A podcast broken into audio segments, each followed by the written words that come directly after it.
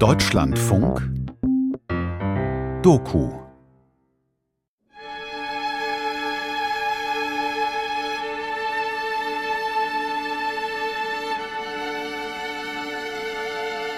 Das Licht ist gut, alles gut. Jetzt muss nur ein Wind kommen. Lieber Wind, komm. Und der Wind kommt. Man muss ganz schnell sein, man muss immer schnell sein, weil das kommt nie wieder. Kein Augenblick kommt wieder. Selbst wenn man mit Kunstlicht arbeitet, man kann nicht wiederholen, wenn es ein Bild ist, wo man also in höchster Erregung ist. Und so halt geht es mit dem Fotografieren. Man muss teils sehr schnell sein. Man muss auch warten können. Das kann ich auch.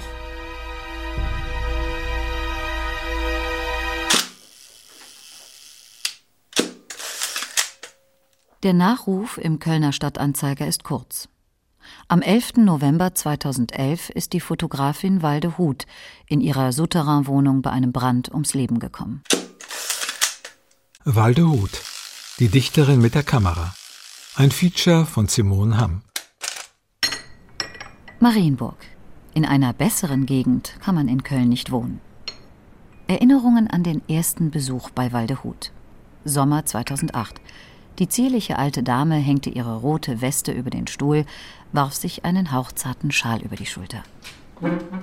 Resolut strich sie die kurzen grauen Haare aus der Stirn. Ihre Hände, immer in Bewegung, unterstrichen jeden ihrer Sätze. Sie sprühte vor Energie. Ich liebe halt eher improvisiertes und nicht so perfektes, steriles. So, so, so glatte Galerien und auch wie Fotografien so, so gehängt werden, so. Also das mag ich eigentlich gar nicht. Da kann ein Bild nicht wirken. Es muss zünden. Wie bei der Liebe. Kann man nicht wollen. Jetzt mal schön heftig lieben. Wenn es nicht kommt und nicht da ist, dann zündet es nicht. Mit noch so viel Glühfäden oder was weiß ich oder von der Vernunft her. In Waldehuts kleinen Zimmern im Souterrain stapelten sich Bücher, Papiere, Briefe. Auch solche, die sie lange ungeöffnet liegen ließ, die von Ämtern und Behörden. Es hätten Rechnungen sein können oder Mahnungen. Und überall Fotos. Ein gut aussehender, großer Mann, ein weißer Schäferhund, lachende Menschen auf der Terrasse eines Ferienhauses, das warme Licht des Südens, Erinnerungen an ein bewegtes Leben.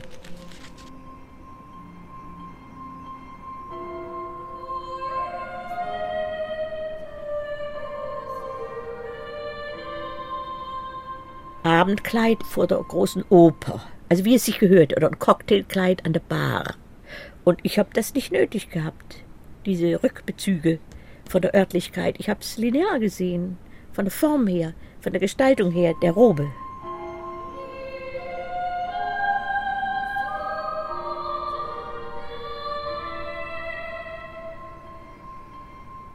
Walde Huth war die deutsche Modefotografin der 50er Jahre. Sie fotografierte bei den großen Schauen in Paris und brachte Pariser Flair in die deutschen Wohnzimmer. In den 60er Jahren waren sie und ihr Mann Hugo Schmölz das gefeierte Paar der Werbefotografie. Nach dessen Tod wollte sie nur noch rein künstlerisch arbeiten. An ihre großen Erfolge konnte sie damit nicht anknüpfen. Die einstige Millionärin starb völlig verarmt und vereinsamt. In einem Haus, das ihr lange schon nicht mehr gehörte, Sie hat dort in ihrer ehemaligen Dunkelkammer gelebt, in zwei düsteren Souterrainräumen.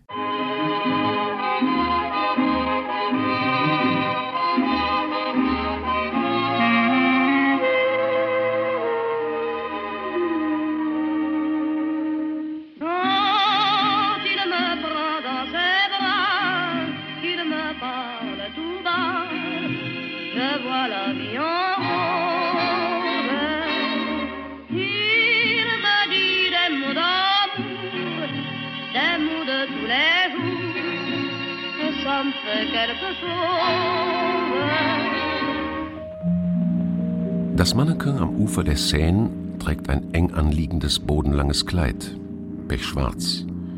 Die dunklen Haare sind streng zurückgekämmt. Ein kühler Blick unter starken Brauen. Die dunklen Steine des Brückenbogens lassen ihr gepudertes Gesicht noch heller leuchten. Es wirkt noch ferner und fremder.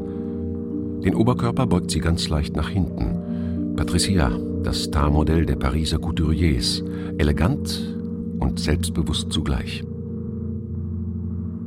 Ich fand die Brücken, das fand ich so ästhetisch, also das hat mich so kolossal berührt. Da habe ich ihr gesagt, sie sollte einfach das Pendant bilden mit ihrem Körper, so. Waldehut holt die Star-Mannequins auf die Straße, fotografiert sie vor dem Eiffelturm, an den Seine-Ufern, zwischen Straßenkehrern und Flaneuren. Dieses berühmte Bild von Ebdon, diese lange schwarze Seidrober mit diesem Schal zwischen zwei Elefantenrüsseln. Und ich habe mir gesagt, das habe ich mir befohlen, ich brauche keine Elefanten. Der Krieg ist gerade ein paar Jahre vorbei. Jahrelang haben die Menschen sparen müssen, an allem, auch an Stoffen. Die Pariser Modeschöpfer gehen verschwenderisch damit um. Alles fließt, alles wird üppiger, prächtiger, weiter. Für ein einziges Kleid verwenden sie Dutzende von Metern Musselin oder Samt oder Seide oder Organza. Sie geizen weder mit Spitzen noch mit Schleifen. Sie machen vergessen, dass die Welt gerade eben noch in Schutt und Asche gelegen hat, dass die Trümmer gerade erst weggeräumt worden sind.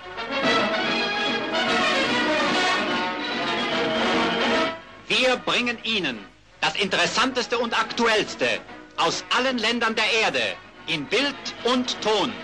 Fox, tönende Wochenschau.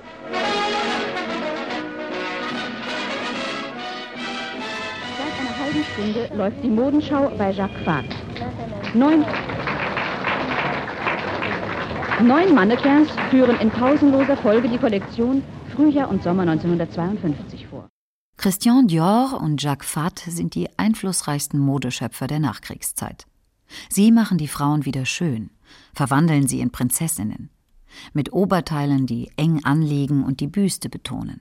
Mit schwingenden Tellerröcken, engen Bleistiftröcken, mit raffiniert betonten Taillen und zierlichen Schuhen, spitz und hochhackig, mit hauchzarten Strümpfen. Und Waldehut setzt diese Mode perfekt in Szene. Patricia vor der Brücke im Jacques-Fatt-Kleid. Die anderen waren auch sehr schön. Jede hatte ihren Stil. Heute ist das alles so hm, kosmetisch gekonnt und die sind zum Verwechseln oft da wird nur ein Typus dargestellt, aber mehr nicht, nicht eine Persönlichkeit. Und es waren damals eben doch Persönlichkeiten. 1947 hat Christian Dior den New Look kreiert. It's quite a revolution, this New Look. Amerikanische Modejournalistinnen bezeichnen diesen New Look als revolutionär und versuchen alles, um in die Shows der großen Designer zu kommen, bei denen Models wie Patricia laufen.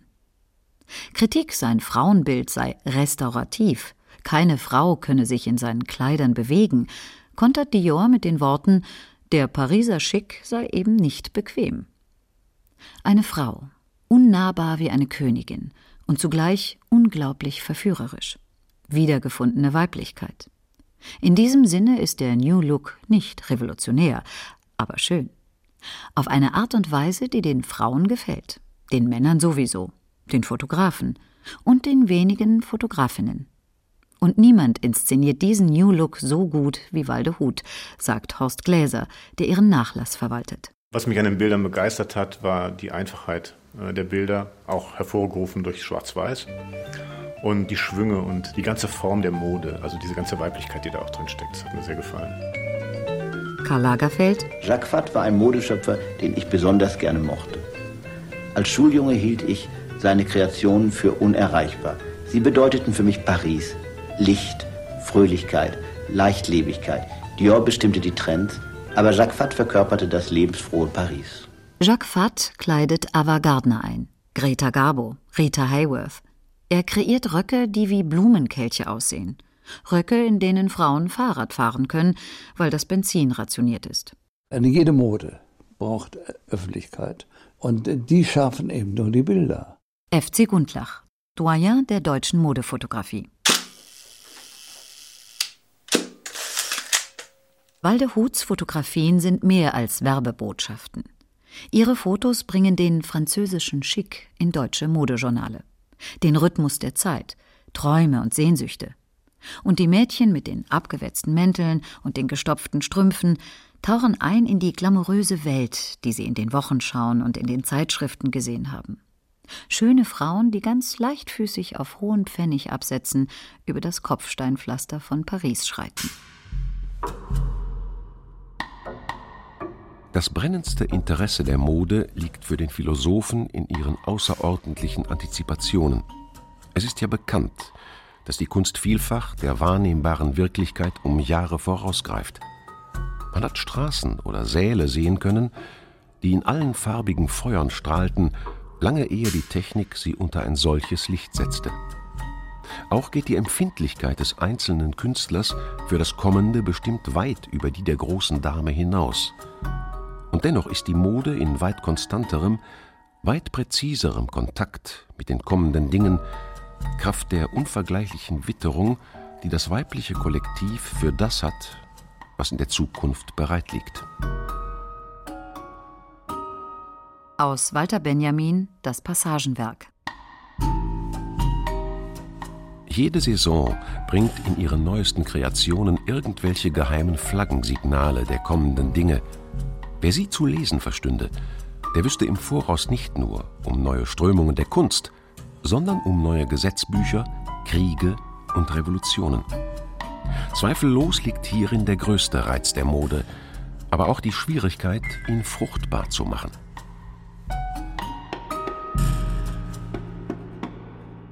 Waldehut ist eine Dichterin mit der Kamera.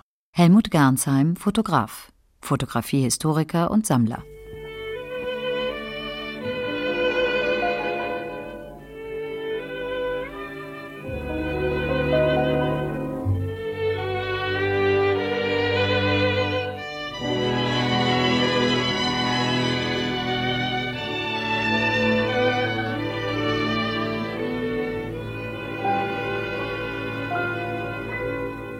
Es war in dem Kind so vielerlei drin. Man sagte manchmal, man hätte sechs Kinder aus mir machen können. Ich hatte verschiedene Eigennamen in der Klasse, in der Schule bekommen, weil auch die Mimose. Ihre braunen Augen leuchteten, wenn sie von Stuttgart erzählte, wo sie 1923 geboren wurde, von Esslingen, wo sie aufwuchs, von ihrem Vater, dem Ingenieur und begeisterten Hobbyfotografen, von ihrem Namen Waldbertha, den sie nie mochte und bald in Walde abkürzte. Ich war schon eigenartig und schwierig. Auf verschiedenen Ebenen hatte ich ja die Begabung. Die Musiklehrerin sagte, ja, sie muss Musik studieren. Die Deutschlehrerin, ja, Germanistik natürlich, aber Lehrerin wollte ich ja nicht werden. Wissenschaftlerin auch nicht, ich wollte ins Leben. Also Schauspielerin. Schauspielerin, das war mein ganz dringender Wunsch. Etwas darzustellen, aber natürlich große Rollen. Wie sie da stand in ihrem Atelier, fast ein bisschen kokett legte den Kopf schräg, stützte ihn in ihre Hand, lächelte. Sie wusste um ihre Wirkung. Ein markantes Gesicht, Augen und Nase groß, wohlgeformte Ohren. Die geschwungenen Augenbrauen tiefschwarz getönt, die grauen Haare modisch kurz geschnitten, die Lippen zartrot geschminkt. Gekleidet nicht in mattes Beige, sondern in leuchtendes Dunkelrot. Exzentrisch, auch noch im hohen Alter. Man konnte sich sehr gut vorstellen, wie sie als junge Schauspielerin einen ganzen Raum hätte füllen, einen ganzen Saal hätte in ihren Bann ziehen können. Es wurde ich aber nicht länger. Mein Wuchs kam nicht bühnenreif. Nein, der Kopf ist ja groß genug, aber das andere. Auch mit weit über 80 Jahren war Waldehut noch mädchenhaft schlank. Sie war sehr klein, kaum anderthalb Meter. Ich hatte eine sehr, sehr schicke Mutti mit wunderbaren Beinen mindestens gleichrangig wie Marlene Dietrich. Und ich fand mich so doof, dass ich so kurze Beine hatte und wie ich aussah, so einen großen Kopf und so einen kleinen Körper. Ich wollte doch eine große, lange Person werden.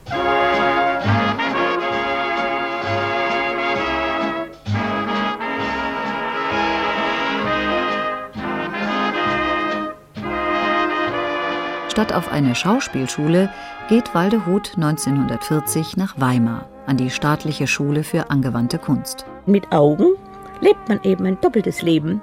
Das war mir klar geworden. Ihr Vater ist alles andere als begeistert von der Idee seiner einzigen Tochter, Künstlerin zu werden. Und Waldehut hat sich das Leben an einer Kunstschule auch anders vorgestellt. Und so habe ich ein Vierteljahr nur geheult. Jede Kamera hätte ich an die Wand schmeißen können im ersten Semester in Weimar. Ich hasste das, das Technische. Stattdessen streift Waldehut durch die Stadt, den Park und beobachtet. Nimmt alles auf, was sie sieht. Gespannt, neugierig. Da war ich keine 18 Jahre alt und ja, jetzt eben graues, trübes, regnerisches Wetter, was in Weimar im Park zu Belvedere gereizt hat natürlich zum Spazierengehen. Da waren ja noch andere Tiere auch da, Eichhörnchen sprangen rum und die sonntägliche Weimarer Bürgerschaft. Hm. Aber es war ja auch Saukeldar und Drittes Reich. Also ich hatte ein Zimmer bekommen bei der Gräfin Kaiserling. Da fuhren ja noch die Kutschen vor. Es war eigentlich ein Zwitterleben, es war Krieg. Saukel, der Grauführer, also ich meine, Weimar war ja eine Station, Hotel Elefant. Da trafen sich doch die Bonzen im Hotel Elefant. Und insofern war die Bürgerschaft auch der alte Adel. Und Adolf Hitler. Der kommt eigens zur Einweihung des neuen Hotels Elefant in die thüringische Gauhauptstadt gereist. Tausende von Menschen bejubeln ihn und lockten ihn auf den Balkon des Hotels. Lieber Führer, komm heraus aus dem Elefantenhaus. Ich war ja nie begeistert fürs Dritte Reich mit diesen Kundgebungen. Andererseits war für mein Empfinden in Esslingen, wo die Kommunisten unglaublich vorherrschten, man war ja froh als Schulkind mit so acht, neun Jahren, da war mein Schulweg über den ganzen Marktplatz hin. Man war froh, wenn man nicht gehauen wurde von diesen Schlägertypen, die mit Zigaretten im Mundwinkel und so Schlägermützen, beinahe wie sie heute wieder Mode geworden sind. Und so eben war auf einmal Sauberkeit. Frauen konnten ruhig spazieren gehen, wo auch immer im Wald, oder man fühlte sich von niemandem mehr bedroht.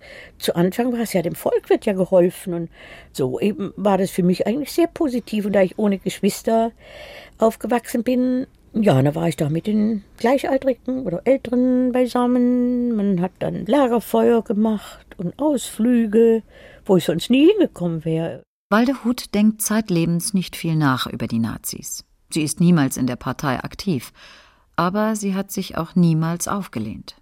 Nicht als vom Ruhm träumendes Schulmädchen und schon gar nicht in Weimar. Sie sollte profitieren vom nationalsozialistischen Regime. Drei Jahre lang studiert sie Fotografie bei Walter Hege. Er stellt seinen Studenten die Aufgabe, den Herbst zu fotografieren. Waldehuts Kommilitonen schwelgen in Nebelschwaden, grau in grau. Man fotografiert noch nicht farbig. Die Belichtung wird geschätzt, nicht gemessen. Und man muss sparsam umgehen mit dem Material, darf nur ein einziges Foto machen. Waldehut entscheidet sich für ein Blatt. Ich neige zu Symbolhaftem. Dieses Blatt sagt doch, warum liegst du da unten? Das ist Herbst. Geh schnell zurück Kamera holen, Stativ, das war ein schweres Einheitsstativ, ein ganz schweres. Und das war so ein Erlebnis. Die Mattscheibe ist ja blind, also man sieht ja zunächst nichts, nur Leere. Ah, und dann kam auf einmal auf diese Mattscheibe dieses Blatt. Es war auch genau im Format richtig drin. Oh, grauer Himmel. Samstagnachmittag. Es ist dieser Moment an einem Herbsttag in Weimar, mitten im Krieg, in dem Waldehut erkennt, dass sie genau das Richtige lernt, dass sie ihren Beruf, ihre Berufung gefunden hat. Ich sagte mir, das ist ja wie ein leeres Blatt und es liegt an dir, was du da drauf zaubern kannst, machen kannst. Also das war ein Urerlebnis für mich. Und so habe ich entwickelt und siehe da ein gutes Negativ und ganz scharf dieses Geäder und ich habe von allen Semestern den ersten Preis damit gemacht. Und das wusste ich dann von da ab auch. Wenn man gesiegt hat, dann ist es was anderes. Und ab da war ich eine besessene Fotografin.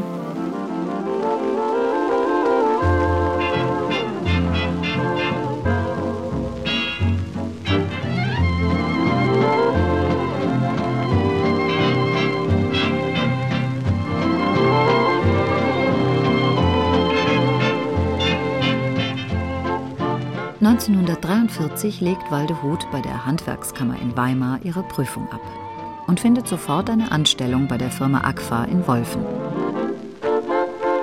Die Agfa wollte für ihre Geheimversuchsabteilung mal eine Fotografin haben, also nicht nur Chemiker, Physiker. Was war die Geheimabteilung? Die Geheimabteilung in einem besonderen Unternehmen. Der später in Nürnberg verurteilte Direktor der IG Farben, Otto Ambros, hat sich 1942 persönlich bei Agfa dafür bedankt, dass die Firma sich liebenswürdigerweise bereit erklärt hat, Aufnahmen von der Baustelle Auschwitz auf Aquacolor Negativfilm zu entwickeln. Bis heute schweigt sich die Firmenleitung darüber aus. Waldehut filtert derweil Münchhausen, einen der ersten Farbfilme, der mit dem neuen Aqua-Material produziert wurde. Josef Goebbels persönlich hat Münchhausen in Auftrag gegeben.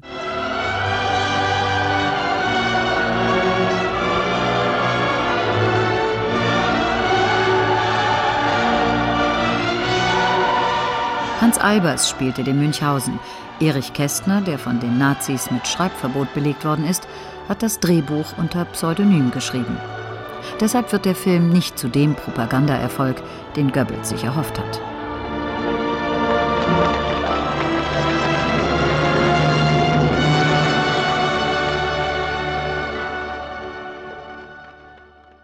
Adolf Hitler gibt Walter Hege den Auftrag, alle Decken und Wandmalereien in Gebäuden, die durch Luftangriffe der Alliierten zerstört werden könnten, mit der neuen Aquatechnik zu dokumentieren. Waldehut fährt mit ihrem Professor zur Wartburg, fotografiert Fresken von Moritz von Schwind. Ich bekam vom Luftfahrtministerium zum Beispiel oder anderen Instanzen, auch direkt aus dem Führerhauptquartier, besondere Aufnahmen. Das bekam ich in meine Hände. Ich war halt die Vertrauensperson also mein Urteil war eigentlich jeweils überall gefragt. Waldehut entwickelt zwei Filme von und für Adolf Hitler. Sehr private Aufnahmen. Eine Dame im Badeanzug, Eva Braun. Und dazu ein paar hübsche, gut gebaute Jünglinge.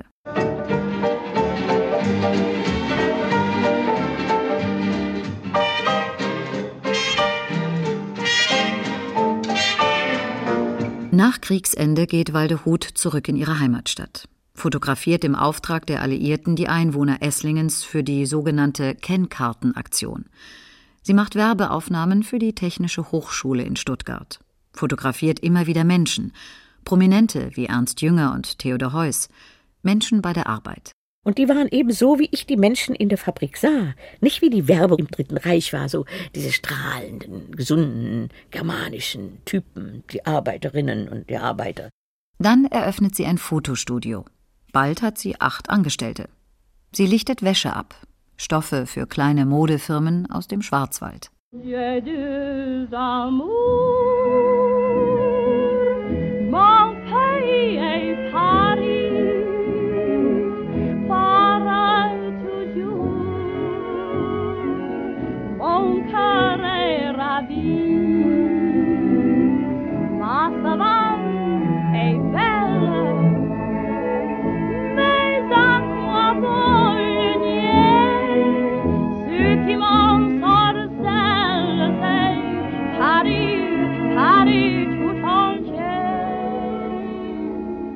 In den 50er Jahren sind die französischen Modeschöpfer wieder zurück.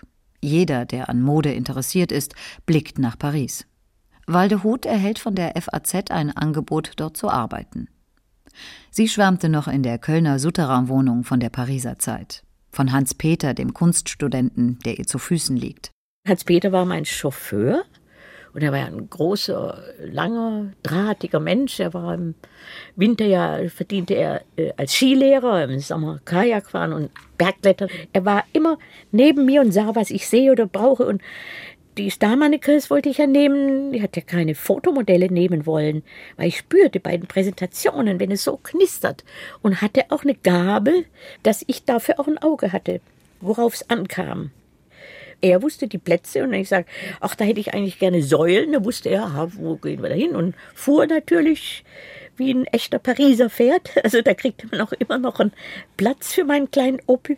Und die Starmanikers haben das tatsächlich für mich gemacht in großen Abendroben.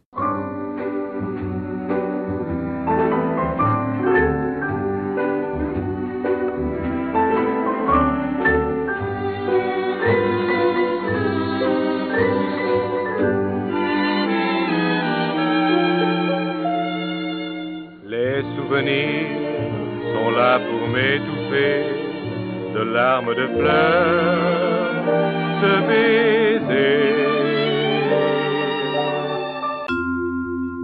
Eine Eine schöne Frau flirtet aus dunklen Augen direkt mit der Kamera. Schwarztöne bestimmen das Bild. Nur ihr Gesicht ist hell geschminkt. Ein schwarzer Hut sitzt wie ein Helm auf dem Kopf. Sie trägt ein rabenschwarzes Cocktailkleid, hauteng, knielang, trägerlos, mit einem tiefen U-Boot-Ausschnitt. Die Schultern liegen frei. Um Dekolleté, Schultern und Rücken zieht sich ein breites Band aus pechschwarzen, üppigen Rüschen. Ein glitzerndes Collier betont Hals und Busen. Im Hintergrund vor einer Treppe flanieren junge Männer. Paris am Nachmittag.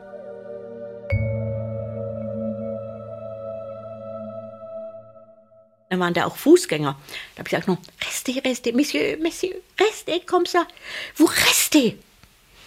Und da kann ich ganz schön bestimmen. Mit einer Mischung aus Bestimmtheit und Charme gelingt es Waldehut, Menschen für sich einzunehmen. Passanten posieren für sie im Hintergrund. Models zwängen sich in ein kleines Auto und lassen sich durch halb Paris kutschieren, während die Fotografenkollegen am Laufsteg warten. Modeschöpfer geben Waldehut die kostbarsten Roben. Das pechschwarze Kleid hatte Christian Dior 1955 kreiert, auf dem Höhepunkt seiner Karriere. War ein sehr berühmtes Kleid. Ja, und ich hatte das ausgesucht, weil ich das so paradox fand, so ein Riesendekolleté. Aber die Rüsche eben, so eine monumentale Rüsche, dass man denkt, man wäre in einem anderen Jahrhundert. Lucie Dauphard heißt die selbstbewusste junge Dame im Kleid von Dior. Lucie genannt Lucky. Modelle wie sie verkörpern ein neues Frauenbild. Ihre Grazie ist wohl kalkuliert. Sie sind Verführerinnen und klug. Lucky ist La Reine des Mannequins. Sie gründet die erste Berufsgenossenschaft für Mannequins. Mit 41 Jahren stirbt sie an Krebs. Lucky, die gestaltete ihre Show.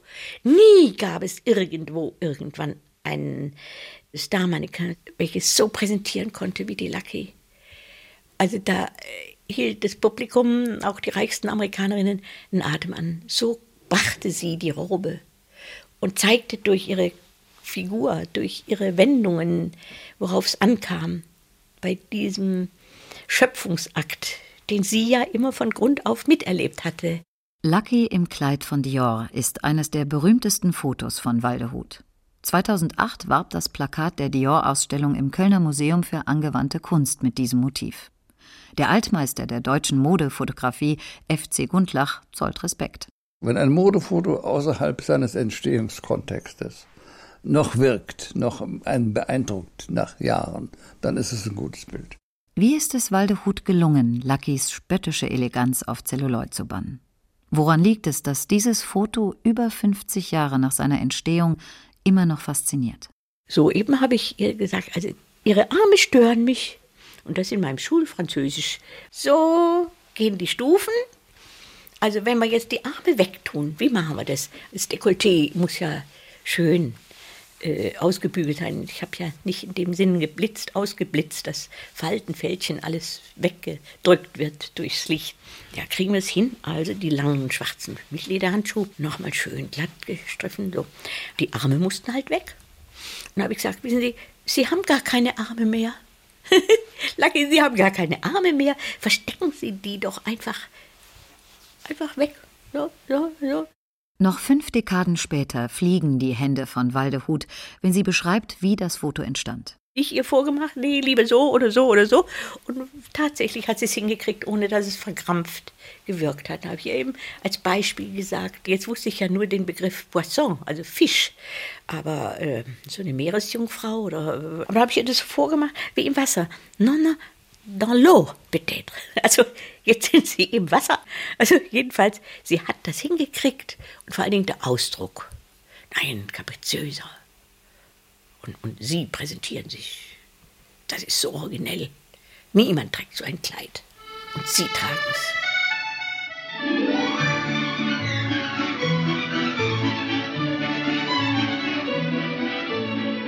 Les amants de Paris couchent sur ma chanson. À Paris, les amants s'aiment à leur façon. Paris in den 50er Jahren. Das ist Waldehuts große Zeit. Ich bin was anderes als die anderen Modefotografen.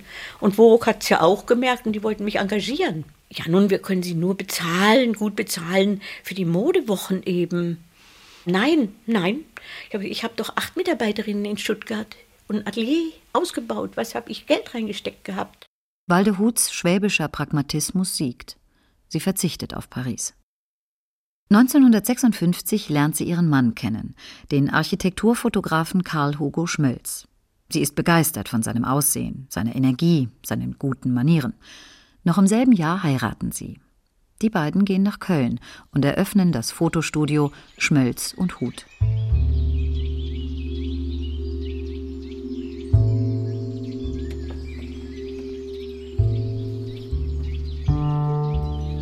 Und wie sie immer erzählt, hat sie ihrem Mann gesagt, äh, ich ziehe auf jeden Fall nur irgendwo hin, wo ich direkt an einem Park bin, damit ich die Vöglein hören kann.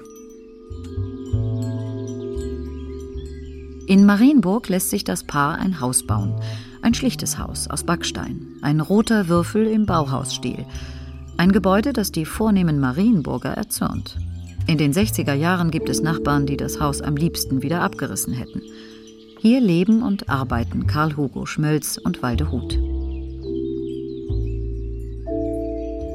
In der Eifel haben die beiden ein kleines Haus für die Wochenenden gemietet, machen lange Spaziergänge mit dem Hund. Ich war ja ein Naturkind. Willi Mögle hatte sich ja doch sehr mit meinem Mann angefreundet. Mein Mann sagte, ja, ja, die Walde ist halt ein Naturkind. Was, sagte Mögle? Die Walde, die ist ein Naturereignis. so hatte er mich kennengelernt bei Ausstellungsbesuchen, da und dort, wie ich halt so bin. Bisschen burschikos, bisschen vorwitzig vielleicht.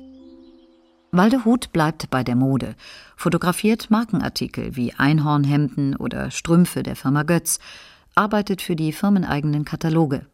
Marlies Imhoff, ein junges Mädchen aus dem Taunus, wird ihre Assistentin. Wir haben zum Beispiel ähm, Strümpfe fotografiert und dann mussten alle Mitarbeiter kommen. Dann hat sie die Beine inspiziert und dann haben wir eine Komposition gemacht. Die, diese Komposition ist Jahre noch durch alle Ausstellungen gewandert. Eine traumhaft schöne Aufnahme aus den 60ern mit diesen Netzstrümpfen und mit diesen ähm, typischen Farben der damaligen Zeit.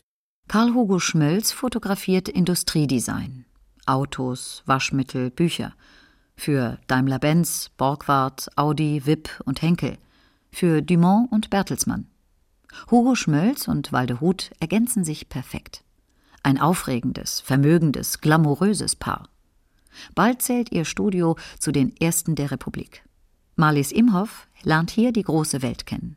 Ich kam also aus dem Taunus, ich kam vom Land und kam in ein Haus, wo man schon so die Kunst gespürt hat. Das bedeutet, also in dem großen Raum vor dem Studio, da kam man rein, da war der Holzboden weiß gelackt, da gab es eine rote Ledergarnitur, da war Playbach im Raum, was ich vorher auch noch nie so gehört hatte und das hat mich alles tief beeindruckt. Ihre immer extravagante Kleidung, ihr sehr, sehr lebendiges Wesen, ihre absolute bestimmende Art und ja, hm, sie hat eigentlich auch immer unendlich viel Ratschläge für alle gehabt. Du musst jeden Morgen Joghurt in dein Gesicht machen.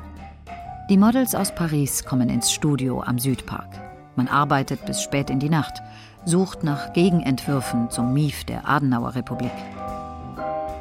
Bei Walde war es so, dass bei den Aufnahmen auch immer irgendwo ihre Tiere mit dabei waren. Sie hatte immer einen wunderschönen Schäferhund und dann gab's noch eine Katze. Waldehut komponiert ihre Bilder, inszeniert sie, spielt mit den Möglichkeiten, überlässt nichts dem Zufall was mich fürs Leben geprägt hat. Ich war für das Studio zuständig, das heißt für den Vorraum und für das Studio. Und ich hatte dafür zu sorgen, dass alles, aber auch alles fotografisch richtig liegt. Also wenn man sich das so vorstellt, es gab Fensterbänke, die waren bestückt mit Muscheln und mit irgendwelchen äh, feinen Accessoires. Und die hatte ich abzustauben und wenn dann Frau Schmölz in den Raum kam, dann hat sie nur ganz kurz geguckt Und dann hat sie gesagt, sehen Sie nicht, dass die Muscheln nicht fotografisch richtig da liegen? Also das hat mich mein ganzes Leben lang eigentlich verfolgt. Und bei mir und heute in meiner Wohnung ist es einfach so, dass auch diese Dinge alle fotografisch richtig da liegen. Und wenn man es hinkriegt, dann hat es einen Ausdruck. In dieser Zeit entsteht ein anderes, berühmt gewordenes Foto von Waldehut. Das Mädchen hat eine Zigarette lässig zwischen die Zähne geklemmt. Der Mund mit den hellen Lippen ist halb geöffnet, das Haar im Nacken zusammengebunden. Ihre Augen sind stark geschminkt, dunkler Lidstrich, viel Wimperntusche.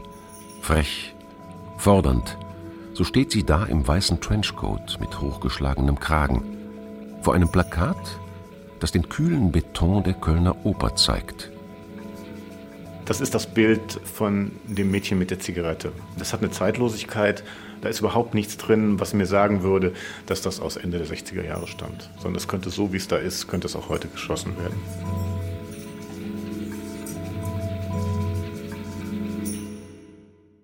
Aus erster Ehe hat Hugo Schmölz drei Kinder, die Waldehut mit großzieht.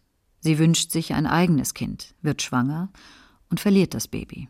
Eine Wunde, die nicht verheilt. Ihre Kinder, so sagt sie leise und nicht ins Mikrofon, seien ihre Fotografien. Ein Leben ohne Kamera könne sie sich nicht vorstellen. 1986 stirbt Hugo Schmölz. 30 Jahre lang waren sie verheiratet. 30 Jahre lang haben sie gemeinsam gearbeitet. Da sagte er, ein paar Wochen vor seinem Tod, weil es war nicht eine Minute langweilig mit dir. Nach Hugo Schmölz Tod will sie nur noch rein künstlerisch arbeiten. Für viel Geld finanziert sie Ausstellungen mit Bildern, die nicht in Hochglanzmagazine passen. Es wird still um Waldehut. Sie ändert Proportionen, Perspektiven, Schärfen. Und so eben kann ich es ja mit der entsprechenden Brennweite ja auch einen Punkt betonen und in ein Umfeld bringen und kann ein Umfeld entkörperlichen. Schaumumspülte Gläser im Spülbecken, angesprungene Emailletöpfe. Herausgelöst aus ihrer Umgebung sind die Alltagsdinge nicht mehr zu erkennen. Man weiß aber jetzt nicht, ist es ein Möwenei oder ein Straußenei. Und so kann ich als Fotografin Größenverhältnisse täuschen. Und wenn ich was dazu tue, wie ein abgeblühter Tulpenstiel, und den fand ich so unglaublich in der Form, ich hatte das als einfach als eine Idealkurve empfunden, mit diesem Stempel noch dran. Ja, und dann waren Idealeier mal da. Ja, und dann habe ich das eben kombiniert. Und das ist das Ei 2000. Waldehut fährt auch nach dem Tode ihres Mannes noch oft in das kleine Häuschen in der Eifel. Sie liebt die langen Spaziergänge mit dem Hund, sommers wie winters. Kein Schneesturm kann sie davon abhalten. Sie verlässt das Haus nicht ohne Kamera. Der weiße Schäferhund im Wald wird zum gespenstischen Schatten. Einmal entdeckt sie ein Gebilde, das fast vollständig von einer dicken Schneeschicht bedeckt ist. Sie ist sofort fasziniert. Ich denke, das muss ich fotografieren. Das ist ja wie eine Skulptur und hat einen Ausdruck. Und gucke, was es überhaupt ist. Das ist ein Motorrad. Sie hat immer ihre Phasen gehabt. Da gab es die Federphase und die Schotenphase und die Erbsenphase und die Eierphase und dann äh, Kombinationen davon. Horst Gläser sieht das Außergewöhnliche dieser Fotos sofort. Das sind alles Farbfotos, die sie gemacht hat in der Zeit so von, von 88 bis spät in die 90er rein. Und das sind relativ surreale Fotos. Also später hat sie dann diese Dinge noch auf aktuelle Zeitungstitelseiten draufgelegt. Also die FAZ war ein ganz beliebter Untergrund, wo dann irgendwie ein Hühnerfoto drauf lag. Die sind ganz speziell, aber ich glaube, das wird noch eine Weile dauern, ehe das jemand erkennt. Ich kann das aber keinem erklären, weil das im Moment niemand hören möchte. Eine Kartoffel gleicht nicht der nächsten Kartoffel, auch wenn sie an derselben Pflanze hängen. Eine Knolle kann ja wie ein Gesicht sein, von den Keimen her, die Augen. Und so war das mal eine Kartoffel, die ich da nur hingehangen hatte, sofort. Oh, oh, und ich sehe das und denke, ah, das ist ja ein Bild. Und es wurde ein Bild. Und es wurde als derart erotisch empfunden. Also nicht sinnlich, sondern absolut erotisch. Und es war auch bei mir in der Empfindung drin. Und es war wie diese Herz-Jesu-Herzen in den katholischen Kirchen, wie sind sie so nach oben. Das Herz Jesu und dann flammt es oben raus. Bei so Klassikern, bei heiligen Bildchen. Und auf einmal sehe ich da also ein Herz. und sehe aber auch noch was anderes. Also ein wirklich Erotik drin. Und bei dieser Ausstellung, da hing das auch an einer besonderen Stelle, markiert sehr gut durch so einen Kopfstrahler. Und tatsächlich junge Frauen, Beamtinnen von der Stadt Esslingen, die sahen das. Ha ja, das ist wirklich erotisch. Auf so richtig breitem Schwäbisch. Also, ich war sprachlos. Ich habe gedacht, mein Gott, wie kann das denn sein? Ich habe denen doch gar keine Erklärung gegeben. Die schwäbischen Beamtinnen sind begeistert. Käuferinnen sind sie nicht. Waldehut lässt sich nicht beirren. Sie ist und bleibt die Meisterin des Augenblicks.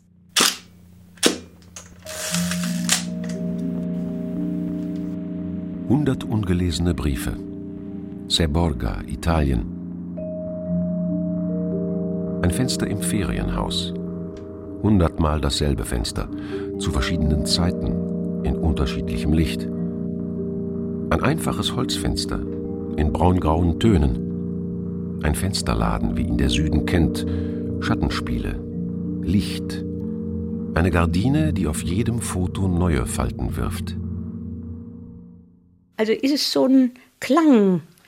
Und Fotografie besteht ja aus Tonstufen, Klangstufen, Graustufen und Farbstufen. Aber die hungrigen Besucher der Vernissagen wollen andere Fotos sehen. Keine Holzfenster, keine Erbsenschoten, keine schneebedeckten, unkenntlichen Motorräder, keine Kartoffeln, keine Gläser im Schaumbad. Mit wem auch immer ich spreche, ob ich mit Leuten bei Lempertz spreche oder Van Hamm, die sagen, das interessiert uns nicht. Waldehut pfeift auf das Urteil der Auktionshäuser, ignoriert die Gesetze des Marktes. Sie will als Künstlerin anerkannt werden, geht keine Kompromisse ein. Ich glaube auch, dass die Sensibilität, die sie in den Fotos äh, zeigt, die sie in den 50er Jahren gemacht hat, dass das auch das ist, was übrig bleiben wird an ihr. Was ein anderer gar nicht empfindet, was es überhaupt ist oder worum es sich handelt. Optische Delikatessen, fotografische Leckerbissen die Schärfenverteilung oder Beleuchtung oder Belichtung oder oder. Das kann man ja alles entscheiden und nicht uniform und routinemäßig knips, knips, knips, wie es leider heute durchs digitale äh, Knipsen so verführerisch ist. Ich bin ihr begegnet in einem vietnamesischen Imbiss wo sie mit dem Imbissbesitzer einen Streit darüber hatte, ob es ästhetisch richtig sei, so Flimmerkerzen Weihnachten, so elektronische Flimmerkerzen an der Wand zu haben. Und sie wollte ihn überreden, richtige Kerzen zu nehmen. Und ich habe auf meine Suppe gewartet und so sind wir ins Gespräch gekommen. äh, das war 2004. Das war im Dezember und am 29. Januar hatte sie Geburtstag. Und äh, da hat sie dann nur Leute eingeladen, die sie zufällig kennengelernt hat. Also in Bussen, in Bahnen, an Wartestellen oder eben im vietnamesischen Imbiss. Der Mann aus dem Imbiss ist sofort begeistert von den Fotos der Waldehut. Spontan bietet Horst Gläser ihr an, ein Archiv aufzubauen und zu verwalten. Das Waldehut-Archiv. Er sortiert ihre Bilder, katalogisiert 40.000 Fotos. Für ihren Meter 50 hat sie schon eine enorme Präsenz gehabt. Man konnte schon davor stehen und wirklich begeistert sein von einer über 80-jährigen Frau, die die Energie eines Kindes mit auf den Weg bringt. Es hat etwas gehabt, mit ihr zu sprechen und zu wissen, dass ein Mensch in dem Alter mit der Energie so studentisch leben kann. 20 Jahre ohne Krankenversicherung, ewige Zeiten ohne jegliches Konto und trotzdem so gut gelaunt jeden in der Straßenbahn ansprechen. Das war für mich ein Riesenvorbild und ich wünsche mir, sollte mir mal irgendwann, Gott bewahre, sowas passieren, dann äh, werde ich mich an Frau Huth erinnern. Als Horst Gläser Waldehut kennenlernt, gehört ihr das Haus am Südpark schon lange nicht mehr. Doch sie hat sich ein Bleiberecht ausbedungen im Marienburger Haus, in ihrer ehemaligen Dunkelkammer, zwei düsteren Souterrainräumen. Verzweifeln tun große Damen nicht. Das hat sie einfach nicht zugelassen. Und ein ganz entscheidender Moment, wo ich ihr auch manchmal gesagt habe, mein Gott, ziehen Sie da aus dem Keller aus. Für das Geld, was Ihnen der Vermieter da abnimmt, äh, kriegen Sie doch auch was Schöneres irgendwo in der ersten Etage, wo Sie ein bisschen Licht haben oder so. Und dann hat sie mir gesagt, nein, das ginge nicht, weil ihr wäre es ganz wichtig, sie wäre in den letzten 35 Jahren äh, aus dieser Türe in Marienburg gegangen und sie würde auch die letzten Jahre aus dieser Türe in Marienburg rauskommen. Das heißt, für das Umfeld, was das nicht wusste, kam sie immer noch aus demselben Haus und das war für sie wichtig. Auch das Haus in Italien hat sie verkaufen müssen. Es gab Steuerforderungen, Nachzahlungen. Und schließlich muss sie ihr Atelier in Köln-Radeberg aufgeben. Allzu lange war sie mit der Miete im Rückstand. Bis zu ihrem Tod versucht Horst Gläser, ihre Arbeiten zu verkaufen, Kontakte herzustellen, Interviews mit Journalisten zu arrangieren. Schwierige Unterfangen. Auch mit weit über 80 bleibt Waldehut kapriziös, ist imstande, fest vereinbarte Interviewtermine platzen zu lassen. Frau Huth, aber Frau Huth, wir können das jetzt nicht rückgängig machen. Ne? Also wenn Sie das jetzt einfach so rückgängig machen, ohne mir eine Begründung zu sagen, dann steige ich aus dem Ding aus. Dann stand sie hier auf, ohne ein Wort zu sagen, drehte sich rum, suchte die Türe, ging runter, die Straße runter, ohne sich noch einmal umzudrehen. Das Atelierhaus von Schmölz und Huth gehört heute einer international renommierten Fotografin, die 1963 bei Waldehut und ihrem Mann volontierte, Candida Höfer. Berühmt für menschenleere Interieurs, in denen die Stille zu greifen ist, wie einst die knisternde, unterkühlte Erotik in den Modefotografien der Waldehut. Sie hat natürlich gezehrt von den Erlebnissen ihres Lebens. Und da gab es eben eine ganze Menge Highlights. Und das war eben unter anderem die Zeit in Paris, wo, wo sie immer sagte, ja, wo Karl Lagerfeld ja noch Assistent gewesen sei. Oder wenn sie erzählte, wie, wie Kunden irgendwo darauf aus waren oder verlangt haben, dass sie die Fotos macht und nicht ihr Mann. Das waren so Momente, wo sie, wo sie absolut dann auch ins Erzählen kam und dann von Hölzchen auf Stöckchen. Und dann brauchten sie auch zwei Stunden nichts zu sagen, weil sie wären gar nicht dazwischen gekommen.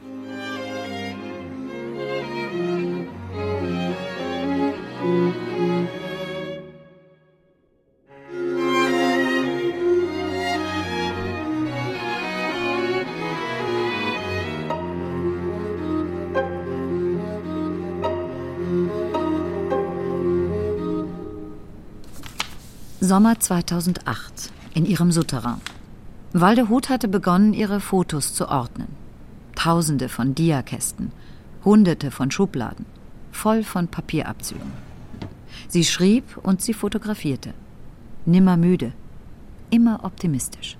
Hilf dir selbst, dann hilft dir Gott, habe ich mir immer gesagt. Und den schönen Spruch von Hölderlin, wo aber Gefahr ist, wo aber Gefahr ist, nicht droht, ist, wächst das Rettende auch. Auf dem mit Zetteln, Briefen, Fotos und Zeitungsausschnitten überhäuften Schreibtisch stand ein Foto ihres Mannes. Wenn sie es anschauen wollte, musste sie die Schreibtischlampe einschalten. In die ehemalige Dunkelkammer fiel auch am Tag nur wenig Licht. Und im Winter war es kalt, nur auszuhalten mit dicken Decken und heißem Grog. Am 11. November 2011 starb Waldehut bei einem Brand in ihrer Souterrain-Wohnung in Marienburg. Wenn man auf den richtigen Windhauch wartet, das Licht ist gut, alles gut. Jetzt muss nur ein Wind kommen. Lieber Wind, komm. Und der Wind kommt. Und man muss ganz schnell sein, man muss immer schnell sein. Weil das kommt nie wieder, kein Augenblick kommt wieder. Selbst wenn man mit Kunstlicht arbeitet, man kann nicht wiederholen, wenn es ein Bild ist, wo man also in höchster Erregung ist. Und so halt geht es mit dem Fotografieren. Man muss teils sehr schnell sein. Man muss auch warten können. Das kann ich auch.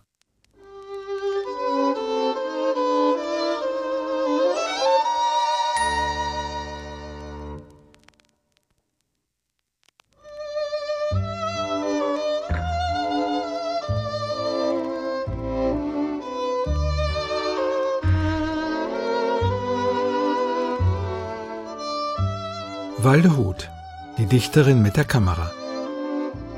Sie hörten ein Feature von Simone Hamm. Wir sprachen Edda Fischer und Wolfgang Rüther.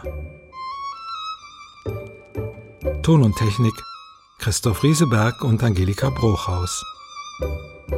Regie Burkhard Reinhardt. Redaktion Ulrike Bajor.